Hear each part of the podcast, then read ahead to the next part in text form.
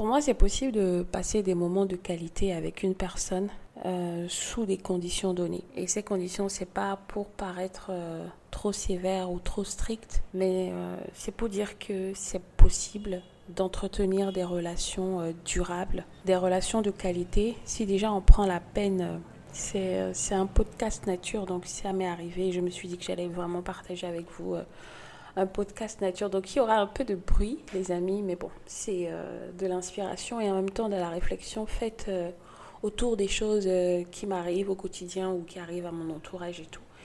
Et j'en tire mes leçons en fait. Je me, je me rends compte que les relations de qualité peuvent être entretenues. Si déjà, pour première étape, on arrive à à être vraiment très sélectif ou sélective, à trouver euh, les personnes avec lesquelles on a envie de faire chemin. Qu'est-ce que ces personnes nous apportent et qu'est-ce qu'on apporte à ces personnes? Et euh, second point, euh, respecter les principes de l'autre en fait.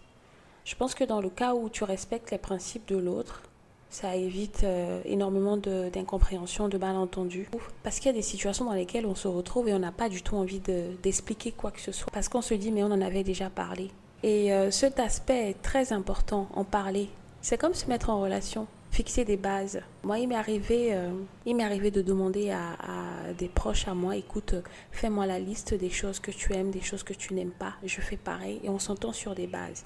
Et les autres couacs qui vont venir, qui vont intervenir dans la relation, euh, nous permettraient euh, de mieux nous améliorer autant individuellement qu'ensemble pour avoir une relation de qualité.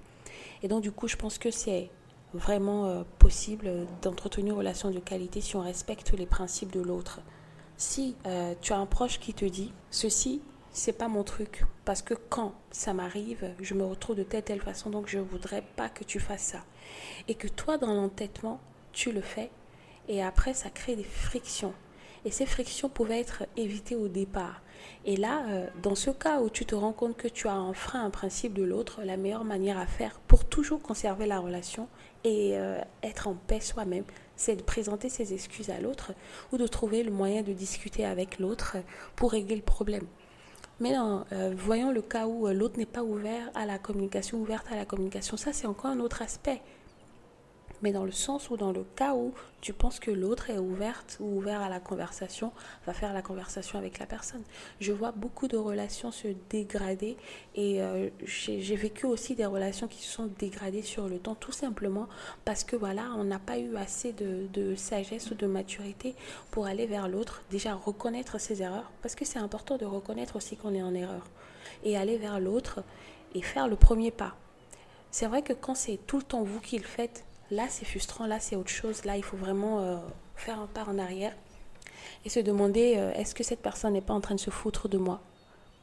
Et quand vous faites vos constats, vous vous rendez compte que la personne n'a aucun intérêt pour vous. Là, vous pourriez arriver à un moment donné, ne plus faire de pas. Surtout quand vous êtes sûr que vous n'êtes pas entaché, vous n'êtes pas euh, aussi responsable de ce qui se passe. Mais dans ce cas où la personne est vraiment ouverte et tout, pourquoi ne pas y aller? Pourquoi ne pas aller? C'est, En fait, ça, ne nous enlève rien du tout d'aller vers l'autre, tout simplement parce qu'on a envie de régler un problème. C'est important de régler le problème pour que voilà la relation puisse évoluer, pour qu'on s'entende bien. Donc le respect des principes de l'autre aussi, franchement, je pense que c'est une deuxième base pour euh, des relations à long terme.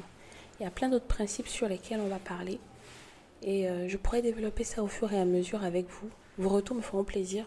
si vous voulez euh, partager aussi avec moi des, des bases sur lesquelles vous pensez qu'on peut se mettre pour développer des relations euh, de qualité sur le long terme. Parce que euh, aussi il faut savoir que sans relation euh, seul c'est pas possible. Donc c'est forcément c'est important d'avoir une vie sociale. Donc du coup quand tu te lances dans cette vie sociale, il y a souvent assez de friction. Il y a souvent assez de friction et on ne peut pas hein, refuser ça, que ce soit dans les relations amicales, professionnelles, familiales, amoureuses et tout il y a toujours des frictions, même les relations de parents et enfants, il y a souvent des frictions. Donc je pense que si les bases sont définies et que la communication, elle est là, et surtout le respect des principes de l'autre, le respect de la vision, de la mentalité de l'autre est observé, je pense que le reste pourrait être euh, travaillé euh, sur la durée, parce que rien ne s'obtient du jour au lendemain. Donc même le développement d'une relation, peu importe notre propre développement, même prend déjà du temps. Donc imaginez le développement d'une relation. Je serais vraiment très heureuse de développer euh, des différentes thématiques avec vous. Et euh, écoutez, je suis disponible sur Spotify pour les podcasts de façon régulière et je trouverai la façon de de vous offrir de meilleurs contenus sur YouTube et les autres différents réseaux sociaux avec les vidéos pour vous annoncer les podcasts.